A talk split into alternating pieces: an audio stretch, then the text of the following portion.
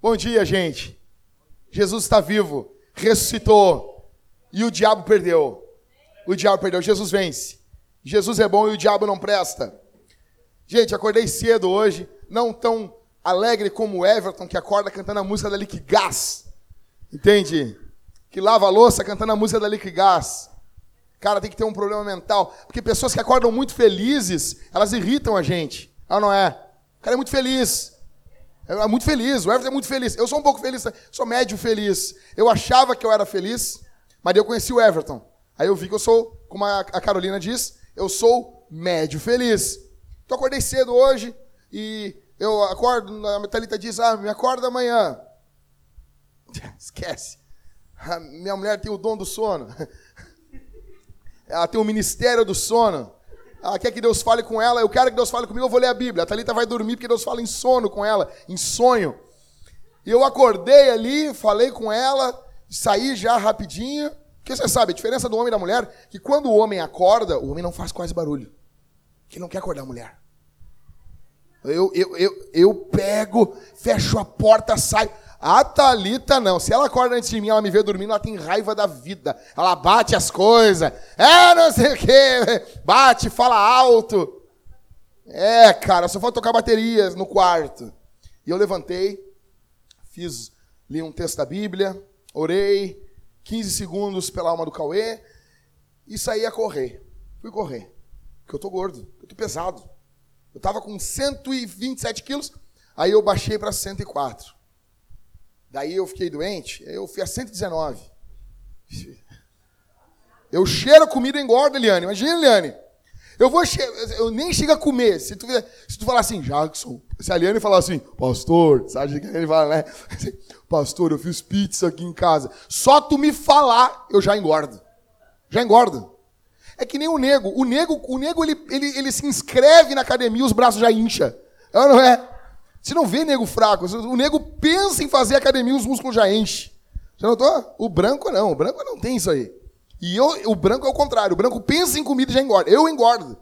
Então, assim, eu dei uma paradinha ali dos exercícios, eu parei, 15 quilos. 15 quilos. Obrigado, Liane. Eu fico feliz. fico feliz contigo. E daí eu, eu disse, não, eu vou explodir. Eu preciso correr. Fiz meus exames lá. Tava tudo tranquilo, o colesterol e o triglicerídeo um pouquinho alto. E eu, nego, tem que correr, tem que correr. E eu tava correndo hoje de manhã cedo, antes de o sol tava nascendo na Ipiranga, eu tava correndo. Aí tá, olha para mim aqui, é o Pedro. Gente, eu tô feliz da vida correndo. Brutalmente. E eu me lembrei hoje, liscando quando eu era guri. Porque olha só, Mariane. Mariane, tu é uma guria magra. Tu deve ter ouvido muita piada de magra, né, Mariane? A pessoa acha que o magro não sofre, né? Aí, escuta isso aqui. Tem gente que é gordo a vida toda e o cara ouve piada de gordo. E eu, cara, que quando eu era ma... quando eu era criança, eu era seco. Eu ouvi piada de seco. Depois de, de velho, eu engordei. E agora eu escuto piada de gordo. Eu escutei piada dos dois lados, cara. Isso é a pior coisa que tem. A minha mãe, imagina, a mãe, aquela que me gerou a vida, Eliane, ela dizia, já, quando, eu era, quando eu era adolescente, meu filho, tu parece o Cazuza, na época da AIDS. Quando a tua mãe fala isso para ti, Cauê, acabou. Acabou a vida. Mães mentem. Então, eu, quando eu ia botar o meu terno de lista, tinha uma listra só, assim. Se botasse duas listras, ficava grande. A vara, quando eu ia pular de vara, ela dizia: agora é minha vez. De tão magro que eu era. Daí eu engordei. Aí, cara, tá difícil. Mas por quê? Quando eu era guri, eu tava sempre brincando, andando de bicicleta, jogando bola. Cara, eu vivia. Eu, eu ia pra praça de futebol quatro da tarde. E eu voltava 10, 11 horas da noite para casa. Daí a mãe dizia, vai tomar teu banho, guri. Mas eu nem suei. As roscas assim, ó, que assim, ó. Mas eu nem suei. Também estava sempre fazendo alguma coisa. E eu me lembro do dia que eu ganhei minha bicicleta. Cara, minha mãe comprou uma bicicleta para mim. Eu queria muito uma bicicleta. E a minha mãe um dia chegou assim: Jackson, vai ali na frente de cá. Porque A minha mãe e meu, meu padrasto, eles me davam os presentes e eles escondiam aquilo. Então, era uma loucura, cara. Aí, vai lá. Quando eu cheguei, a bicicleta era feia pra caramba. Hoje eu me lembro dela. Que horror, meu. Ela era vermelha, com umas espuma amarela. Horrível.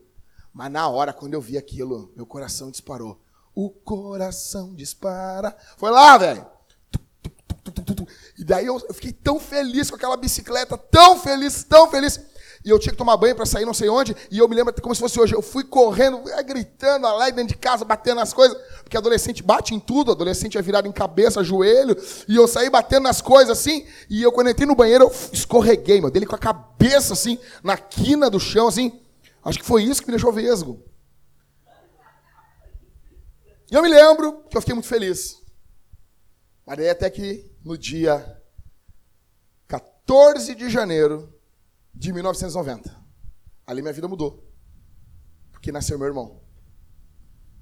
Eu me lembro que a minha mãe dizia assim: minha mãe estava com uma barriga enorme, minha mãe tem um metro e meio, e, e a gente nasceu muito grande. Eu nasci com 4,450 kg.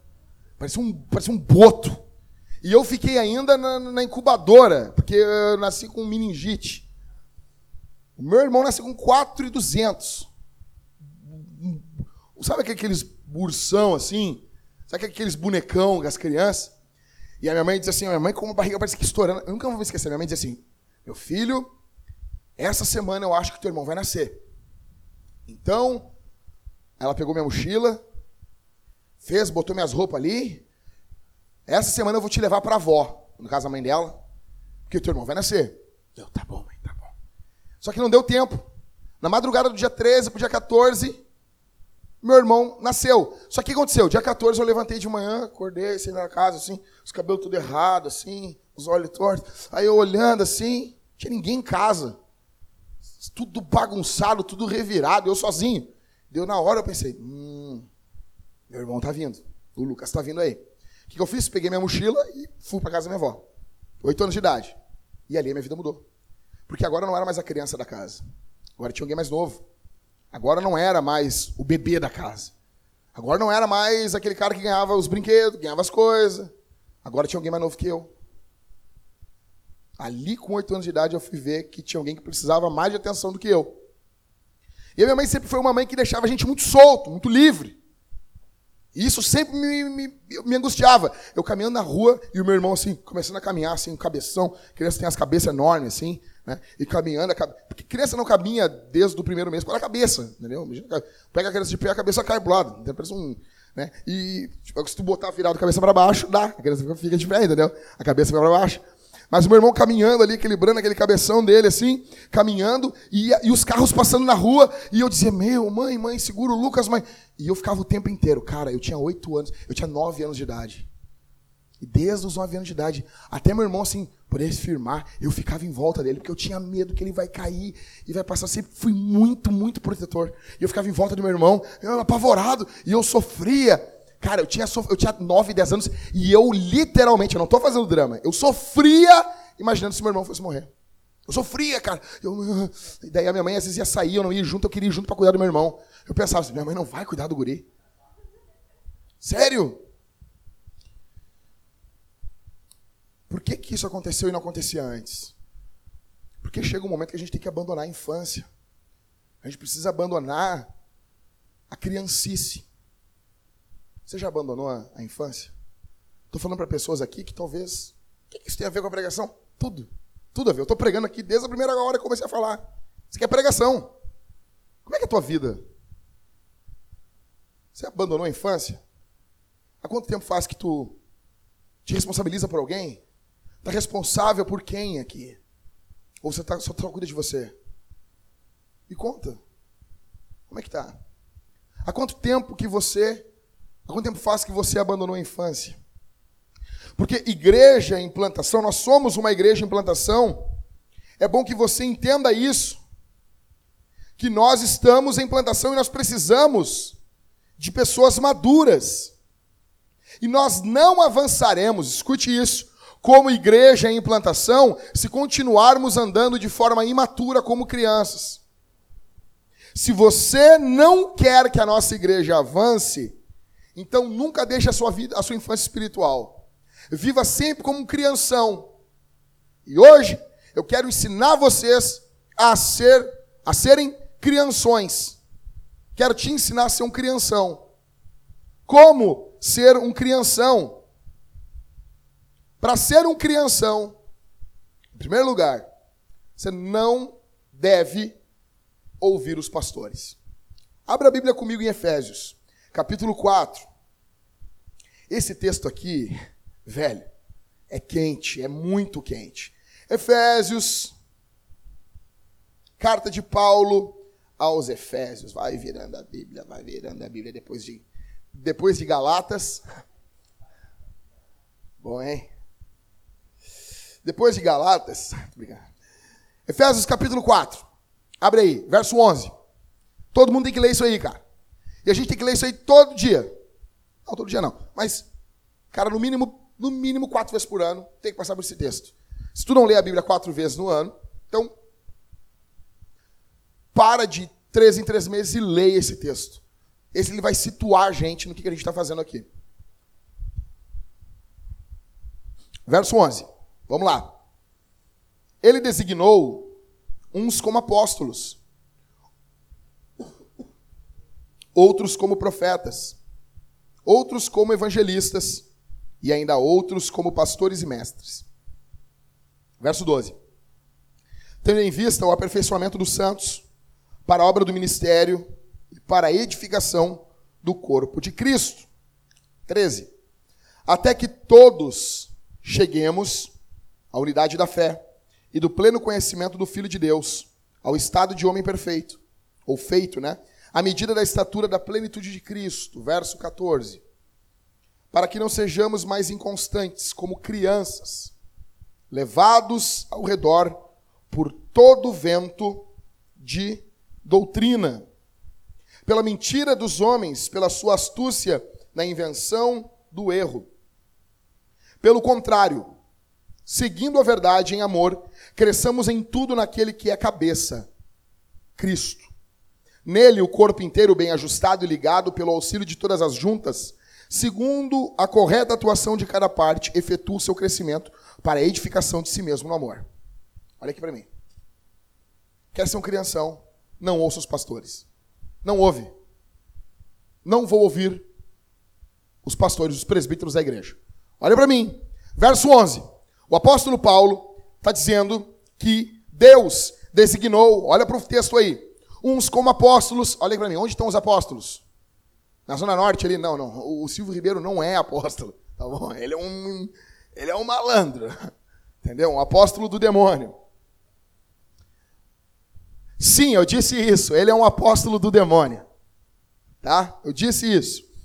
Sim, eu sei o que eu estou dizendo aqui. Verso 11. Ele designou uns como apóstolos. Onde estão os apóstolos? O Novo Testamento. Ok? Os apóstolos falam ainda pelo Novo Testamento. Ah, eu queria tanto saber o que Paulo faria numa situação dessa. Lê a Bíblia. Entendeu? Ah, o que, que Jesus. What would Jesus do? O que Jesus faria no meu lugar? Leia a Bíblia. E lembre-se que chicote é uma das opções. Né, Mariane? Jesus dava de chicote nas pessoas. Então, então, assim, ele designou uns como apóstolos, outros como profetas, outros como evangelistas, e ainda outros como pastores e mestres. Então, ele deu, Deus deu pastores, pregadores, ministros, Deus deu evangelistas, apóstolos, profetas. Deus deu. Deus deu para a igreja essa gente. Para quê? Para quê? Para que serve um pastor? Ah, pastor é um cara para encher o saco da gente. Também. Então, assim, para que, que um pastor serve? Qual é a função de um pastor? Você tem que saber disso. Porque se um dia você procurar uma outra igreja, se mudou, foi para um outro, um outro local, você tem que procurar uma igreja, tem que saber qual é a função de pastor. Está aqui, cara. Olha aqui, presta atenção. Ele designou pastores e mestres. Ele deu pastores e mestres. Para quê? Verso 12. Texto está explicando. Tendo em vista o aperfeiçoamento dos santos, ou o equipar dos, dos santos. Os pastores são os caras que estão equipando os santos. Então é o seguinte aqui, ó. Um exemplo. Nós estamos numa guerra. Então tem o pessoal que está na frente de batalha. o governo precisa municiar esses caras, precisa dar munição, armas, precisa dar equipamento bélico para esses caras. Pastores são esses caras que dão munição, equipam os santos para a obra do ministério. Verso 12. Tendo em vista o aperfeiçoamento dos santos, para o quê? Então, os pastores aperfeiçoam os santos, os cristãos, para um fim. Qual fim? Verso 12 ainda. Para a obra do ministério. Então eu entendo aqui, a primeira coisa, que ministério não é o que acontece no púlpito. Ministério é o que acontece no dia a dia. Ministério é o que acontece na farmácia, na padaria, em casa, no banco, no trabalho. São 168 horas por semana. Nosso culto aqui dura duas horas. Sobram 166 horas. O que você vai fazer no resto desse tempo? Então, você possui um ministério. Todos vocês, todos nós. Qual é o meu ministério, pastor? Está lá. 2 Coríntios capítulo 5. Nós temos o ministério da reconciliação. Está lá. Tá, sempre teve ali. É a gente que não lê. Então, qual é? Deus deu o ministério. Olha só, Eliane, tu tem o um ministério de reconciliar pessoas com Deus. Esse é o teu ministério. Tu vai fazer isso de diversas formas. Carol, tu também. Deus te deu um ministério. Tu é uma reconciliadora com Deus. Tá caminhando assim? Teu corpinho assim, bem magrinho, caminhando. Caminhando pela rua assim. Tá indo ali, aquele, aquele corpinho magrinho assim. Reconciliadora de, com Deus. Tu é um agente de Deus ali. Tu é uma embaixadora do céu ali. E a tua missão é reconciliar pessoas com Deus. Mas tu precisa de ferramentas. Porque o diabo resiste o avanço da igreja. O diabo, o inferno fazem resistência. Então nós precisamos de ferramentas. O Espírito Santo dá dons à igreja. E os dons é uma forma de nós metermos o pé no reino do diabo e avançarmos mundo adentro. É mais ou menos assim. Você imagina uma, um enorme do muro. Dois metros de largura o muro. Enorme, grande, alto. Dez metros.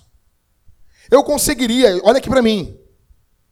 Eu conseguiria ir e pegar uma colher de chá e remover esse muro? Sabe quem são esses caras? São aqueles que não creem nos dons. Eles estão com uma colher de chá. Deus quer que a igreja venha com uma retroescavadeira, os dons do Espírito, e puff, bote o muro abaixo. Mas a igreja precisa também ser equipada. E esse equipamento é dado por através dos pastores. Verso 11. Verso 12. Para, tendo em vista o aperfeiçoamento dos santos, para a obra do ministério e para a edificação do corpo de Cristo. Deus edifica a igreja por intermédio da, dos crentes que vão amadurecendo. Verso 13. Até que cheguemos. Então, assim, até, o Paulo está dando até onde a medida. Então, os pastores ensinam os caras esses caras vão sendo aperfeiçoados no ministério, a igreja vai sendo edificada. Até quando? Até quando isso dura? Verso 13. Até que todos cheguemos à unidade da fé e do pleno conhecimento do Filho de Deus, ao estado de homem feito, à medida da estatura da plenitude de Cristo. Resumindo isso aqui, papel do pastor é fazer com que você se torne cada dia mais parecido com Jesus. É isso esse equipamento, essa força, esse poder do Espírito é para proclamar, mas é também para me tornar mais parecido com Jesus. Você vai ficando mais parecido com Jesus a cada dia. E quanto mais cristãos parecidos com Jesus nós temos, mais a igreja está sendo edificada, mais ela vai crescendo. Você entendeu? Estão entendendo? Tá fácil de entender, mais ou menos. Tá? Vamos lá. Verso 14. Pra, por que, que nós temos que ficar mais parecido com Jesus? Verso 14. Para que não sejamos mais inconstantes como o quê? Como o quê? Meninos, crianças. Almeida 21 está crianças. Então, o foco de Deus é o quê? Que nós não sejamos mais crianças. Chega de infância. Lá no começo da pregação eu falei o quê? Que eu brincava o dia todo. Daí nasceu meu irmão. Aí parou. Aí diminuiu a brincadeira um pouco. Para um pouco. Aí a gente vai crescendo, vai diminuindo cada vez mais. Porque eu não sou mais criança. E quem que faz isso na igreja? Quem que vai transformando essas crianças mais parecidas com Jesus? É o Espírito Santo através do ministério dos pastores. Então, em primeiro lugar, se você quer ser um crianção, a primeira coisa que você tem que fazer é não ouvir os pastores. Não ouve. Não ouve. Você quer continuar sendo um crianção? Não me escute. Não escute os presbíteros. Não escute o Everton. Faça as coisas da tua cabeça. Siga o teu coração. Follow your heart. É assim? É assim? É assim? É?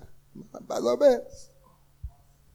Não ouça os pastores, ignore os pastores. Viva achando que os pastores devem tudo a você. O quê? É, não sei o quê. A igreja contratou esse cara. Primeiro de tudo, eu quero dizer uma coisa aqui. Eu, o Everton e o Rodrigo não somos empregados da Vintage. Nós não somos empregados de igreja. Tem igrejas que contratam pastores. Eu respeito essas igrejas, eu amo essas igrejas, mas eu discordo dessas igrejas. Eles contratam e tratam pastores como empregado. E não. A função do pastor, eu não é um cara que eu pago para ele executar o ministério no meu lugar. Olha aqui para mim. Eles enxergam hoje o ministério de louvor o quê? Um bando de idiotas, uns alemãozinhos que tocam violão. Hilson, alemãozinhos que tocam violão, né? Um monte de alemãozinho tocando violão é Hilson. O que, que é Hilson? São 15 alemãozinhos tocando violão. É Hilson. Felizes. Felizes. Ninguém na Hilson é triste. São todos felizes, né? Então, eu pago a bandinha da igreja para eles louvarem a Deus no meu lugar. Eu pago o pastor para ele servir no ministério no meu lugar, sendo que a Bíblia está dizendo o contrário. A Bíblia está dizendo que quê? Que os pastores equipam os santos para eles executarem o ministério. Você tem um ministério. Viva achando que nós devemos algo para você. Pastor não é faz tudo. Pastor é um ensinador. É um guia, é um líder. A Bíblia chama pastor, a linguagem bíblica para pastor é guia, líder. Ele é um guia do povo de Deus. Ele não é um guru. Ele não sabe todas as respostas. Ele não é o Google de Deus. Entendeu? Pergunta para o Jackson. Não sei. Não sei. Saúde. Saúde. Minha pergunta para você aqui, essa manhã, é o que, mudou na tua vida por você estar em missão? O que, que mudou? O que, que mudou na tua vida? Porque assim, é muito fácil você dizer que está em missão e você não estar em missão. A minha pergunta é: o que mudou na tua vida por você estar em missão? Duas coisas: o que você fez que não queria fazer e o que você deixou de fazer que você queria fazer. Não, eu vou ter que fazer isso porque isso envolve a missão de Jesus. Não, eu não vou fazer isso porque isso aqui não envolve a glória do nome de Jesus. E eu tenho uma paixão. Qual é a sua paixão? É que o nome de Jesus seja glorificado. Você olha aqui para mim, gente. O final de tudo é isso.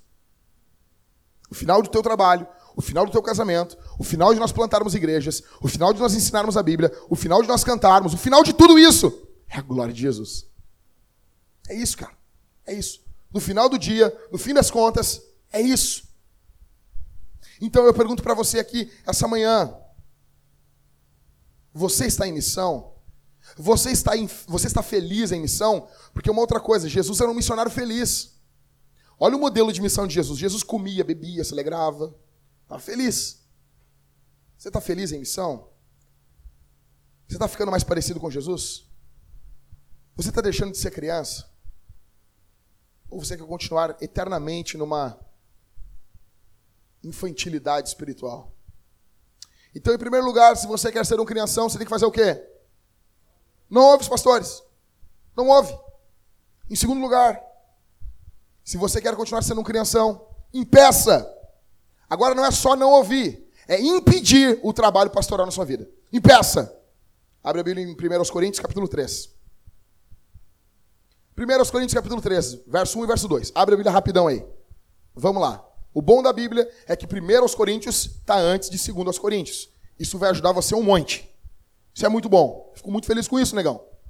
Imagina, se 1 Coríntios estivesse lá depois de 2 Samuel, eu ia ser um cara triste. Mas os caras pensaram, não, o Jackson não vai demorar para achar a Bíblia, é isso aí.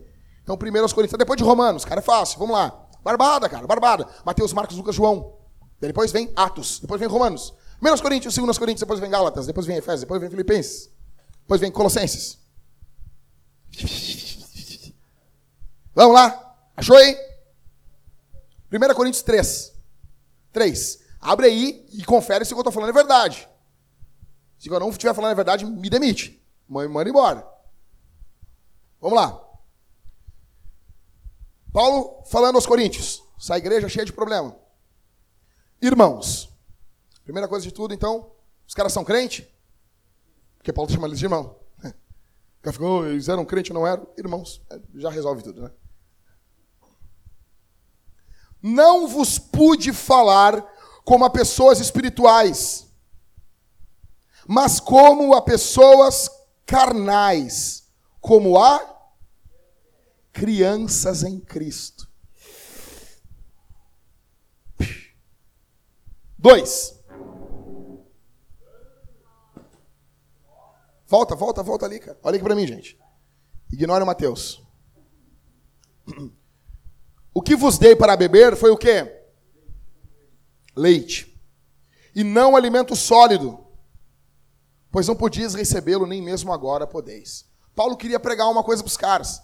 Paulo queria ensinar a Bíblia para os caras. Paulo queria avançar nos assuntos mais sérios do Evangelho. Não quer dizer, olha para mim aqui, que Paulo ia deixar de falar sobre a cruz. Alguns pregadores dizem assim: não, é que a cruz é só para o início da vida cristã e depois nós temos que falar de coisas mais importantes. Não! É que Paulo iria falar agora das implicações da cruz de Cristo. Mas não tinha como falar, tinha que ficar ainda só no beabá com os caras. Por quê? Porque eles eram crianças. Paulo diz o quê? Verso 1: Irmãos, não vos pude, não tive como. O fato deles serem crianças impediu Paulo. Paulo, o apóstolo, o grande pregador, cara que arrebentava, o cara que era conhecido no inferno, como diz Ravenil. Que os caras dizem lá, Paulo eu conheço, Jesus eu estou sabendo quem é. E tu quem tu é? Paulo era conhecido no inferno. O cara não era fraco, não. Aí esse cara, ele não tinha como falar para os caras. Os caras impediram Paulo.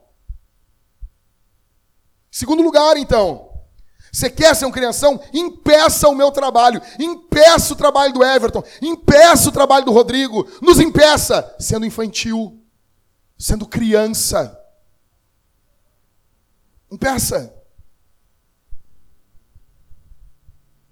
Quais são as características? Olha aqui, agora sim.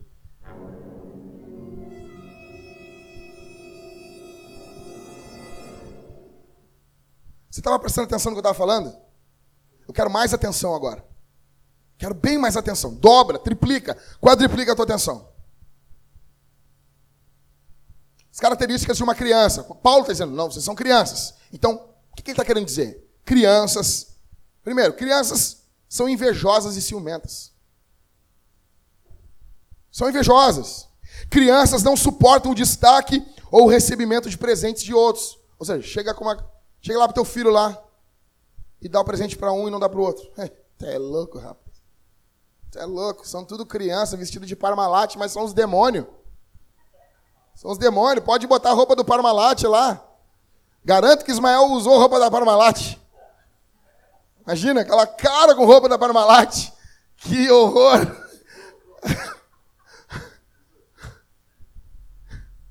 Imagina o Liscano com a cara com roupa da Parmalat. Que horror chorando no museu, não tinha. Então, primeiro, as crianças são egoístas, invejosas. O Driscoll conta que ele um dia estava pregando numa, numa igreja, acho que na Ásia, e ele passou por um local e havia um artigo infantil, uma roupa de exército, que dava certinho no seu filho mais novo, no Gideão. E ele contou, ele dizendo assim: Eu vou dar para meu filho isso aqui. Só que não tinha presente para os outros filhos. Vou deixar de comprar para um filho porque os outros não têm? Não, comprou. E durante toda a viagem ele não achou nada para as outras crianças. E ele não ia deixar de comprar para o filho dele. E ele conta que ele chegou e ele deu para o filho dele. Aqui, cinco vieram receber ele. Papai, deu para o filho. Para ti, Gideão. E ele olhava para os outros. Gostou que teu irmão ganhou? E ele disse, sim, nós gostamos. Estamos felizes pelo nosso irmão. escorrendo uma lágrima assim, ó. Criança é assim. Eu me lembro no Natal de acho que de 88 ou 89. A minha mãe me deu um Lion. Cara, é que vocês não sabem o que era o Lion. E ele entrava a garra aqui, e ele tinha uma espada justiceira, demi-visão além do alcance. Tu apertava, saiu, os olhos brilhavam. Se fossem os meus olhos, brilhavam torto. Era muito furioso. E daí, quando, ele me, quando minha mãe me deu isso, negão, eu olhei, cara! Aí eu olhei pro lado, a minha prima ganhou uma bicicleta. O Lion quase que se desmanchou na minha mão, assim, ó. Por quê? Porque eu sou egoísta. Raiz da criança, principalmente. A gente não tá feliz. Ah, que legal, tô feliz por ti. Que nada. Morra, demônio. Aquele Lion nunca teve graça, nunca brinquei com aquele Lion. Nunca, cara. Toda vez que eu lembro daquilo, e a minha tia, cara, ela disse assim: ano que vem a tia vai te dar uma bicicleta. Ela foi demitida daquele ano, cara. Eu estou esperando essa bicicleta até hoje. Crianças são egoístas. Você quer ser um crianção? Seja egoísta. Não se alegra com a vida do teu irmão. Não se alegra com as bênçãos do teu irmão. Isso é coisa de criança. Sendo assim, não, a gente não consegue avançar na vida espiritual contigo. O Johnny não está na internet, né? Se tiver na internet, eu quero que tocar as pragas do Apocalipse na tua cabeça. Crianças pensam que o mundo gira em torno delas. Criança, está aqui no culto, a criança começa a chorar. E a, mãe, olha que Deus, para. A criança não está nem aí, está no culto, está na rua, é vida louca, meu. Criança é vida louca, cara. Criança. Para, eu vou te, eu vou te desgrossar, eu vou te matar. Em casa tu vai ver. Ah! Não tá nem aí, velho. Criança é vida louca. Por quê? Criança, a vida é focada nela. A vida é focada nela. Tá com fome, é a grita, velho. A grita, não tá nem aí. Não tá nem aí pra ti, não tá nem aí se não pode gritar, se é enterro. Não tá nem aí. Chegou lá, a, a, a, a, filha de um amigo meu chegou na casa de uma irmã, ela chegou, a casa estava meio fedendo, porque tinha uns cachorrinhos lá. Ela disse, hum, que fedor, mãe. Imagina. Que casa fedorenta. Que, que criança, cara. Olha, ele é verdadeira. Não, não é. Ela é, é ela, o mundo gira em torno dela, ela não está nem para as pessoas. Você é assim também? Você é desse jeito? As coisas são focadas só em você? Você está preocupado só com você? Se as coisas não são do jeito que tu quer, tu fica emburrado. Fica beiçudo. Sim. Crianças têm o seu próprio mundo. Vocês já viram lá o Fantástico Mundo de Bob? Já viram, né? E ele vida louca com a aranha, arrastando a aranha, descendo, e passava aquele, aquele boneco, aquele guri, eu acho que cheirava uma cocaína. Porque olha a abertura daquele desenho, ele andava no meio dos negócios loucos, aquilo é coisa de drogado, cara. Coisa de drogado, aquele guri se drogava, eu acho. Mas criança é assim, cara. A criança acha que o mundo dela é. Ela vive num mundo paralelo. E o mundo dela é o que importa. Você é assim. Você vive o teu mundo. Você é meio autista, vive, vive a tua vida. É desse jeito. O mundo que se exploda. Crianças odeiam submissão. Não consegue ouvir criança, odeia ser submisso. Odeiam obedecer. Tenta mandar a criança. Não faz isso. Não faz isso. Meu primo, ele tinha um piá que era um demônio. O guri era um demônio. Não fala assim, Jackson. Era um demônio. Não chama de moleque por causa de Moloque. Moleque! Vida louca. Aí ele tinha que buscar mais tinta. Tinha umas tintas, ele estava pintando a casa. E ele não tinha como levar o filho dele. Eu sei que ele conta que ele olhou o guri. Ele olhou e o guri, o guri loucão, assim, essa vida louca, assim, louco para fazer. Ele pegou o guri, botou na parede e disse: Seguinte, eu vou sair aqui. E se tu não pegar essas tintas e sujar tudo isso aqui, quando eu voltar, tu vai ver. Tu não me desobedece. E saiu. Quando ele voltou, o guri estava ali parado. Não tinha sujado nada. do guri. Tá o Isaac. O Isaac, eu falo para ele assim, Isaac, não faz tal coisa, porque se tu fizer tal coisa vai me doer minhas costas. Aí que ele vai e faz. Adão. O guri é um Adãozinho. Se eu pedir assim, Isaac, faça tal coisa pro tio, ele não faz. Mas se eu dizer assim, ô Isaac, não pega isso aí para mim. Não pega. Porque se tu pegar isso aí, vai me dar uma dor nas costas. E ele vai indo e eu, ai, ai, ai, ai, ai. Aí ele pega e me traz. Você é assim também? Você odeia se submeter? Ninguém pode mandar em você. Você manda em todo mundo. Você se submete a quem? A nossa, eu estava conversando com o Mateus, nós não estamos acostumados com submissão.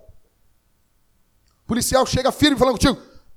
Assim, tira mão do volante, documento do carro, farol, farol desligado, desliga o carro, ponto morto. Meu, isso aí? Fala falando firme contigo. Porque ele é um policial, cara. Ele não é tua mãe. Tem que falar firme. Ele é uma autoridade. Deus tem autoridade para ele. Tá aqui, policial. Teu tom com ele tem que ser um tom de respeito. A não ser que ele mande você não pregar Jesus. Aí é diferente. Ele não está fazendo isso. Está aqui, senhor policial. Obrigado. Obrigado pelo seu jeito, pela forma como o senhor está me abordando. Deus abençoe o senhor. A segunda resposta que ele vai dar para ti é uma resposta educada. Ele é uma autoridade, mas nós não gostamos de ser, de obedecer autoridades. Dentro da igreja é a mesma coisa. A Bíblia manda obedecer aos pastores. Fim, cara, não vou ficar fazendo cheio de dedo com esse texto. Tem que obedecer aos pastores deu. A não ser que os pastores mandem você pecar. Pedidos idiotas. Venham da tua casa e queima na fogueira dos 70. Não. Mas tudo que envolve o evangelho, a verdade, graça de Deus, você tem que obedecer. Você está disposto a isso? Criança não obedece correndo. Crianças querem que tudo seja feito do seu jeito, na hora que querem. Você é assim também? Se o pastor não puder te visitar na hora que tu quer, no momento que tu quer, tu fica brabo.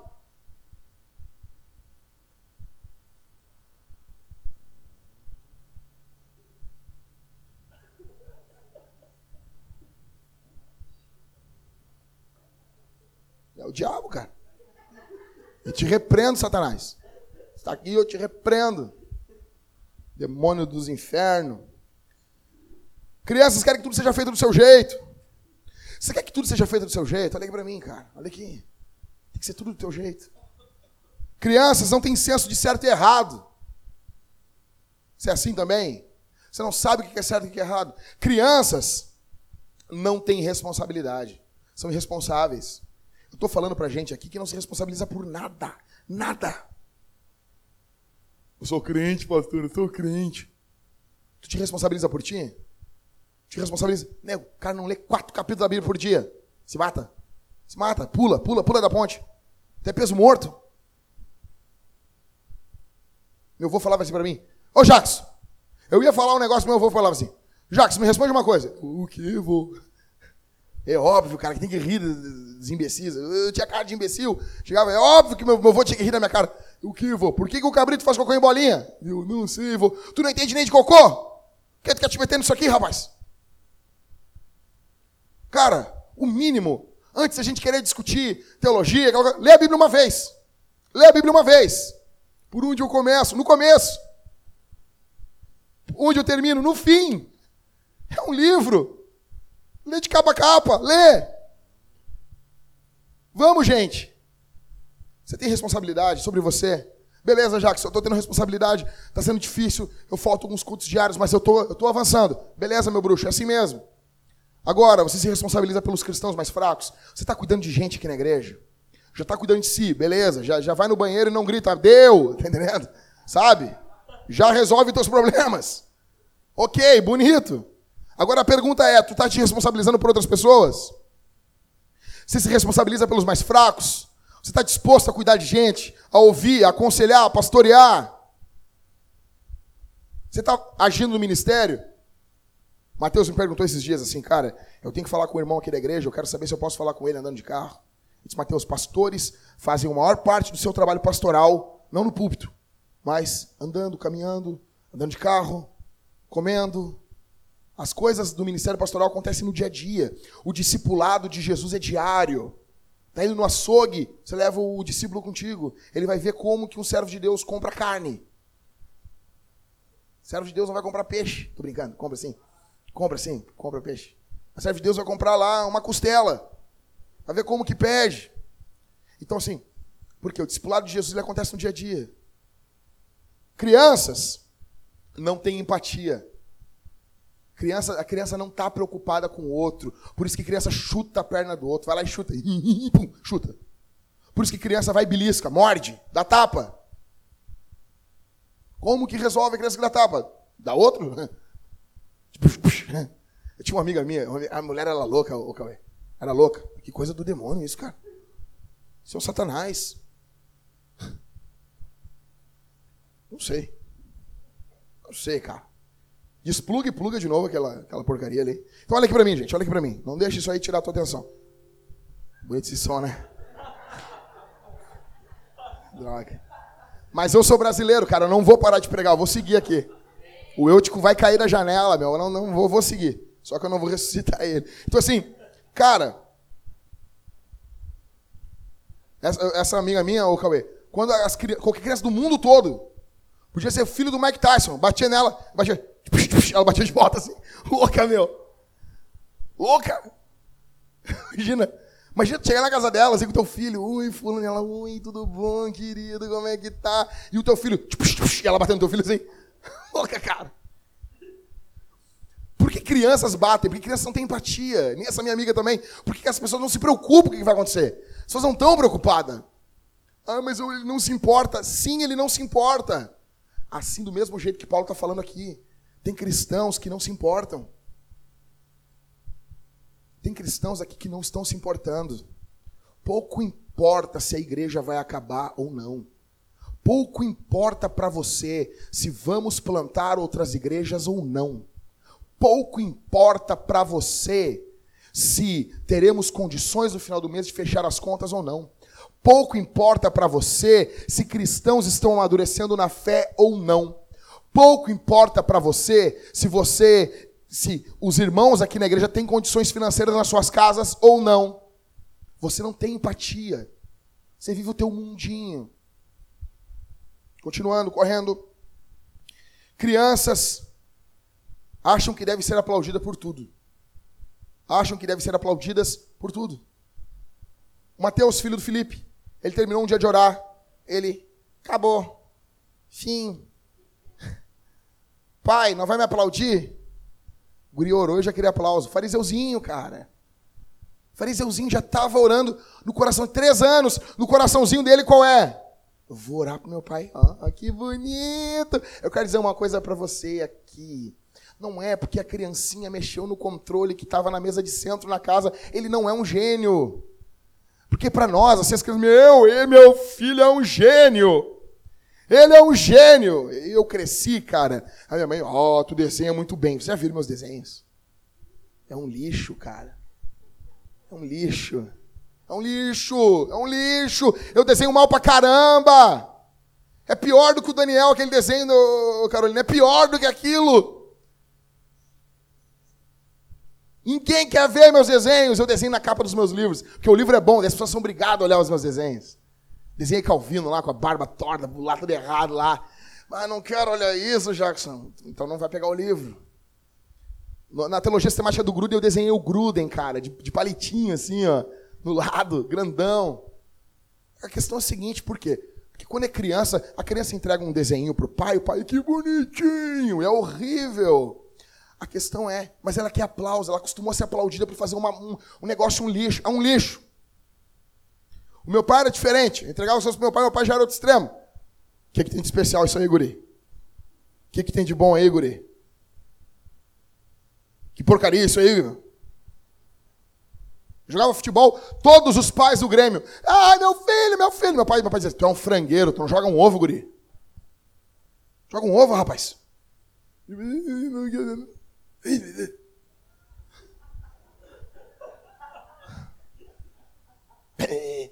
Sabe?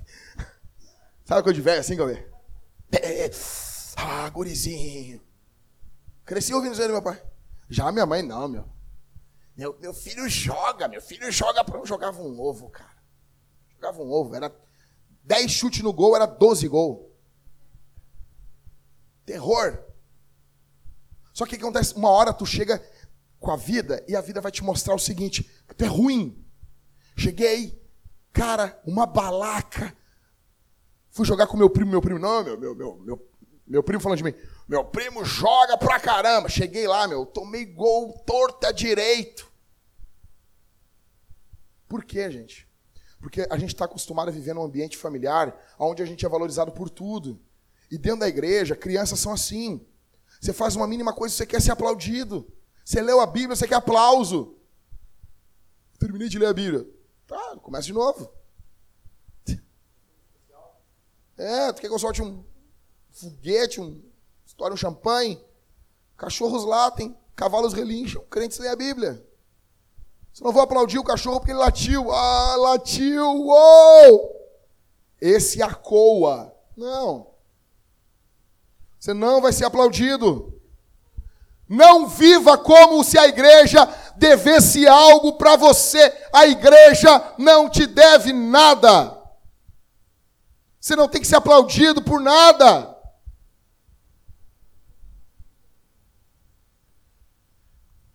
Correndo aqui. Existe aqui uma divisão aqui. Existe uma divisão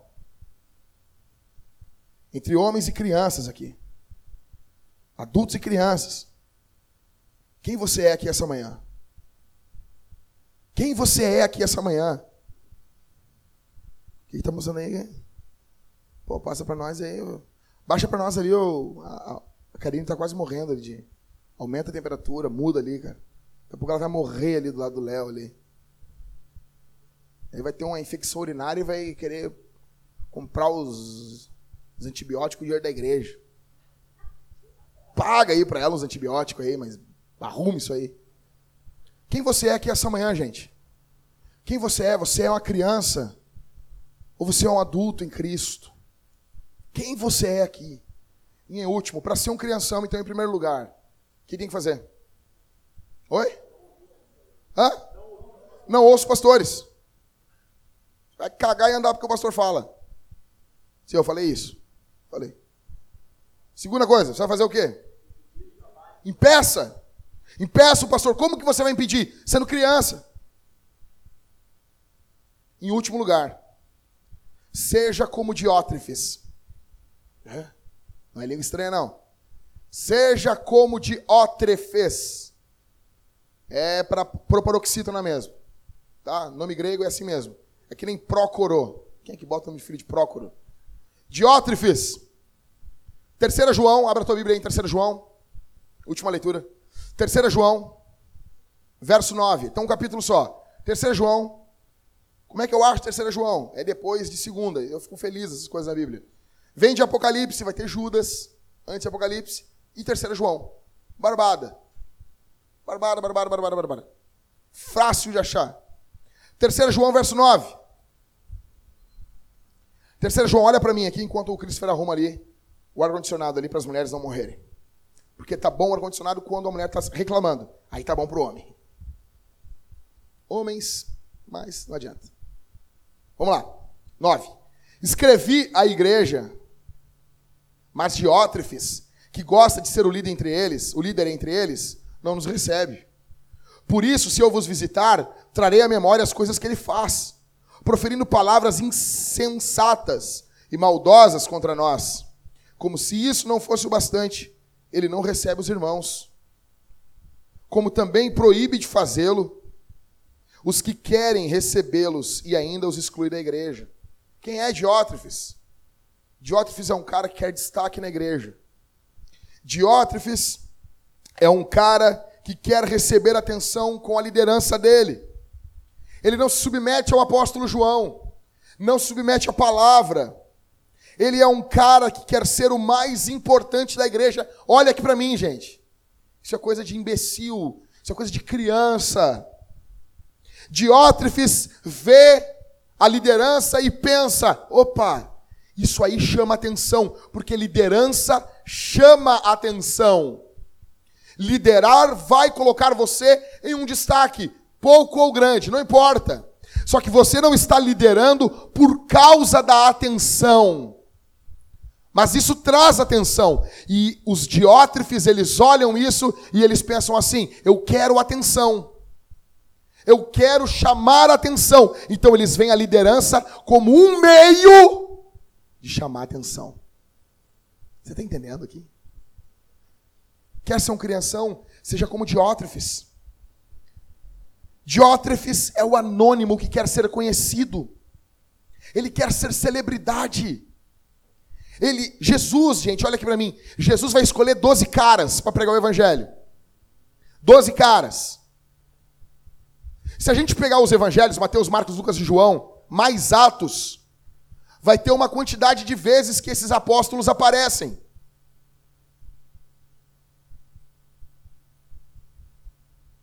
Pedro é citado 189 vezes. João é citado 50 vezes. Filipe, 17 vezes. André, 13 vezes. Tomé, 11 vezes. E coitado do Tomé, porque o Tomé deu a vida pregando o evangelho, mas foi conhecido por incredulidade. Ele teve um dia mal. Foi um dia bem complicado. Coitado de Tomé. Imagina, tá lá. O cara deu a vida na Índia. Foi morto porque pregou o evangelho. Mas ninguém lembra disso. Não, não, não, não, não Tomé. Não nos engane. Você é aquele cara lá e nós sabemos quem você é. Mateus, também chamado Levi, porque os caras gostavam de ter dois nomes. É que nem Roger Cleidson, Manuel. Apareceu nove vezes o nome dele na Bíblia. Tiago, filho de Alfeu, né? Que nem o Liscano, filho de seu Zé. Tiago, filho de Alfeu. Aparece sete vezes. Assim como Tadeu, Simão, o Zelote, aparecem quatro vezes. E Bartolomeu aparece uma vez. Bartolomeu, nome do, do Bart, Bartol, Bartolomeu, né? O Bart. Aparece uma vez na Bíblia. Você pode twittar o nome dele. Você pode pegar a história de Bartolomeu e twittar. Ontem eu escrevi a história de Bartolomeu no tweet. Aqui, aqui. Seu nome era Bartolomeu e ele era um apóstolo. Eu pensei assim, eu estou afim de escrever a vida de um apóstolo hoje na, na internet. Olhei meu Twitter, que cabe 144, 140 caracteres, e eu escrevi a vida de Bartolomeu aí. Olha aí, cara. Tinha espaço ainda aqui para botar as coisas. Não, eu, eu fiz e já printei. Não é o teu Twitter, não, cara.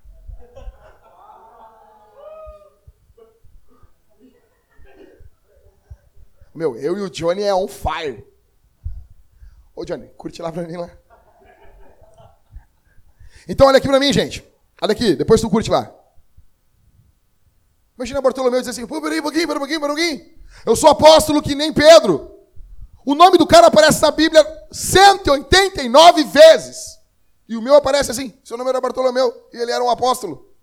Imagina. Você tem noção disso? Você quer crescer, gente? Olha aqui para mim, gente. Em nome de Jesus. Desliga isso aí, Christopher. Desliga e senta. Olha aqui para mim, todo mundo aqui, gente. Olha aqui para mim, gente. Você quer, você quer mesmo ser maduro? Em nome de Jesus, aceite ficar atrás das cortinas. Aceite não aparecer. Alguns aqui foram chamados para liderar de forma pública.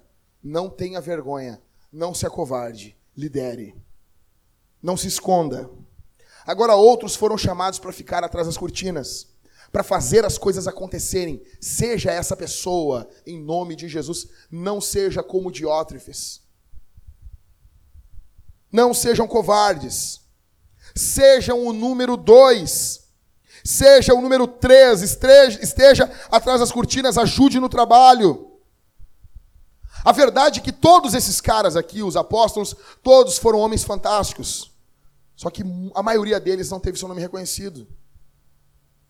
Quem foi Matias? O cara que sucedeu Judas.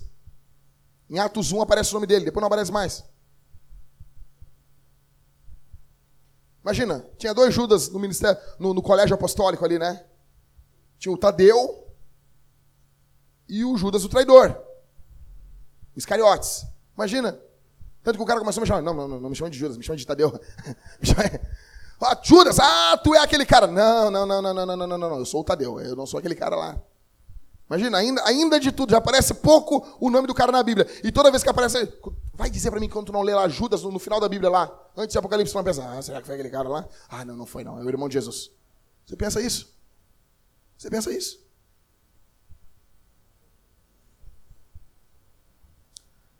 Você quer ser um crianção? Queira os primeiros lugares. Ache que o mundo tem que te reconhecer. Acha que o mundo tem que girar em torno de você. Que a igreja é somente um meio para você fazer o seu nome ser conhecido. Gente que não conseguiu fazer nada na vida e olha a igreja como meio de promover o seu nome. Seja diótrefes. Olhe o púlpito como um ministério para fazer o seu nome conhecido. Queira sempre ser o cara da banda. Queira sempre que o palco seja a sua recompensa. No frigir dos ovos, cante sabor de mel. Assim você sempre será um crianção. Ser criança, nesse contexto aqui, é pecado. A Bíblia nos chama a maturidade. A Escritura chama você e eu para sermos maduros. Deus não nos chamou para sermos crianças. Crianças não plantam igrejas. Crianças não avançam em missão. Crianças apenas reclamam. Deus nos chama a maturidade aqui. E você tem vivido como um crianção, como uma criança boba, e olhando todas as coisas, eu não gosto disso, isso tem um monte de coisa aqui na igreja que eu não gosto. Eu descobri plantando igreja que vai ter um monte de coisa que vão irritar a gente, mesmo que seja o plantador da igreja. Tem um monte de coisa que não é do jeito que eu quero aqui. Porque a igreja não é sobre o Jackson, a igreja é sobre Jesus. É tudo sobre Jesus. Agora, a grande questão aqui é que nós temos que reconhecer que estamos em pecado ao vivermos como crianças na igreja. Nós estamos em grave pecado, porque fazendo isso, nós atrapalhamos o andamento da obra de Deus. Nós impedimos os pastores de fazer o trabalho deles. Nós nos portamos de um jeito e vamos deixando as coisas claras de um jeito que o pastor sabe que ele não deve me falar tal coisa, porque aqui eu vou gritar. Se ele tocar nesse assunto, eu, opa, peraí, peraí, peraí, peraí. Não te mete na minha vida, bode. Isso é pecado. Isso ofende a Deus. Isso levou Jesus à cruz. Isso atrai a ira de Deus. A boa notícia é que Jesus foi um homem maduro. É que Jesus cresceu em graça e em conhecimento diante de Deus e diante dos homens. A boa notícia é Jesus. Isso aqui, olha aqui para mim, isso é importantíssimo, gente. Isso é o ponto central de tudo. É tudo sobre Jesus. Jesus viveu com uma maturidade perfeita diante de Deus e dos homens. Provavelmente, história diz, seu pai José morre cedo. Jesus, como o homem da casa, como primogênito da casa, ele pega e ele se responsabiliza pelos negócios da casa e ele sustenta sua mãe Maria e seus irmãos. Porque ele é um homem ele é responsável. Efésios 5:25, o texto mais lido aqui na igreja, o texto mais falado aqui na igreja. Vós, maridos, amem as vossas mulheres, assim como Cristo amou a igreja e a si mesmo se entregou por ela. Jesus se responsabilizou por você. Jesus se responsabilizou por ti, Helison. Tu devia estar no inferno, Mateus devia estar no inferno. Nós deveríamos nesse momento, nesse momento, estar atormentados pelas chamas eternas do inferno. Jesus olhou e Jesus disse: "Não, eu morro no lugar de Ismael. Eu vou no lugar do Felipe, eu vou no lugar do Liscano. É tudo sobre Jesus. Jesus é o homem perfeito. Por isso que existe perdão em Jesus. Por isso que existe graça em Jesus. Por isso que existe misericórdia em Jesus. Por isso que existe vida perfeita e plena em Jesus. A vida dele vem sobre mim. A vida perfeita de Jesus vem sobre a minha vida. Existe justificação em Jesus. Estou terminando. Por isso o Espírito Santo pode transformar você. Por isso com o que eu estou pregando aqui essa manhã pode mudar você. Você pode ser mudado. Você pode ser transformado, porque o Espírito Santo age. Você entendeu lá no começo da pregação que eu falei sobre Efésios capítulo 4? O que está acontecendo aqui é exatamente isso. Deus deu pastores para a igreja. Eu sei que eu não sou o melhor pastor, mas foi o que Deus deu para vocês. Estou aqui, usando meu talento, meu dom, para ir edificando, equipando vocês. E agora, durante a semana, vocês vão executar, trabalhar no ministério. E esse trabalho vai edificar a igreja. Sabe qual é o grande desafio aqui? O grande desafio da igreja é que a igreja tem o coração do plantador. Esse é o grande desafio. Tudo isso que a gente está vivendo hoje aqui, eu já vivi na minha cabeça em 2012. Eu já, tudo isso aqui não é novidade para mim. Sei que eu já vivi tudo. Já vivi coisas que vão acontecer ainda. Eu já vivi na minha mente. Eu já vi isso. O grande desafio é você se entregar na obra de Deus e você entender que você não está aqui para ser manipulado, que você precisa parar de desconfiar, achar que todo mundo quer passar você para trás, porque um filho do diabo passou você para trás. O grande desafio é a igreja ter o coração do plantador. Essa é a diferença de Corinto e de Filipos. Corinto suspeitava mal de Paulo. Por isso que Paulo vai dizer: o amor não suspeita o mal. Eles tinham suspeitas. Você lê a primeira carta a segunda carta, então, você nota que Paulo está respondendo um monte de ofensa deles. Eles suspeitavam de Paulo. A questão aqui é que Filipos não faz isso. Filipos chega a enviar uma oferta para Paulo que sustenta ele durante um ano e meio. Porque a gente não tinha aquela coisa assim, ah, vamos depositar aqui todo mês. Porque não tinha banco. Quando a igreja mandava uma oferta, era uma oferta para segurar o, o, o, o missionário na missão por muito tempo. A igreja de Filipos faz isso, olha aqui para mim. A igreja de Filipos se junta a Paulo na missão e a igreja de Corinto abandona Paulo. Até quando Paulo está cuidando dos coríntios. O grande desafio aqui é que você pense, que você se doe sem desconfiança, sem disputa, sem ciúme, que você pare com as bobagens, pegue a mão nas ferramentas e trabalhe.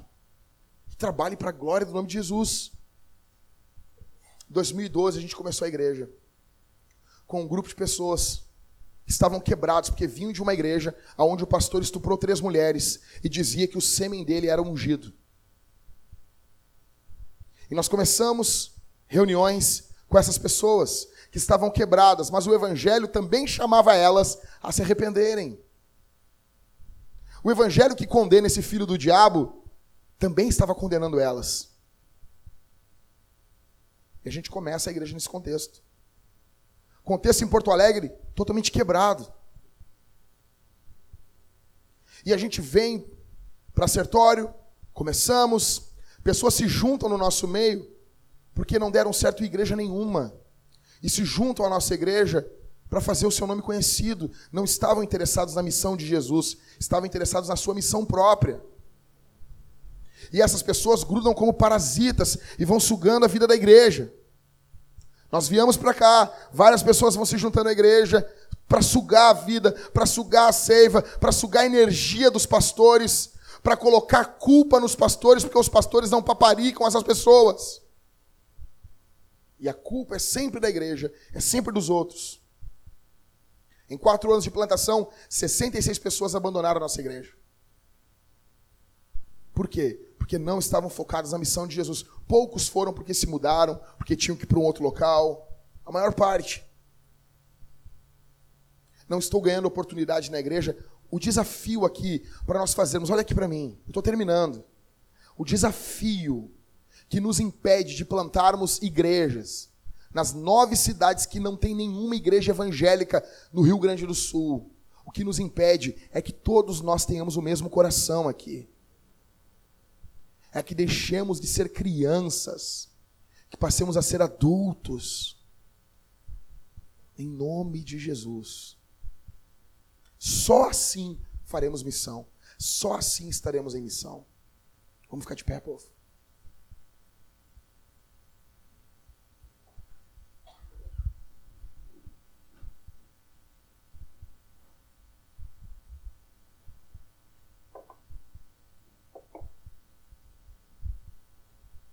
Feche os olhos, vamos orar. Pai, obrigado. Obrigado porque o Senhor enviou Jesus. Jesus pregou o Evangelho a nós. Nos ensinou como viver tua palavra, com palavras e com atos. Morreu em uma cruz, ressuscitou dos mortos e nos ordenou que pregasse. Nos deu uma palavra para pregar.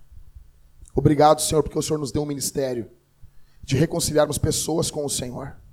No nome de Jesus eu te peço, esteja conosco, nos enviando, nos impulsionando a missão, que possamos juntos avançar em missão sobre Porto Alegre. Que o nosso foco não venha a ser nós mesmos, mas venha a ser o Senhor, a Sua glória. Capacita-nos para não sermos mais crianças. Nos confronta para abandonarmos a infância. Quando queremos ser o centro das atenções, quando somos orgulhosos, soberbos, arrogantes, nos confronta para mudarmos em nome de Jesus. Que essa palavra pregada seja usada pelo poder do teu espírito para transformar corações que se tornem e que fiquem mais parecidos com o coração de Jesus. Faz de nós pessoas maduras. Faz de nós pessoas focadas.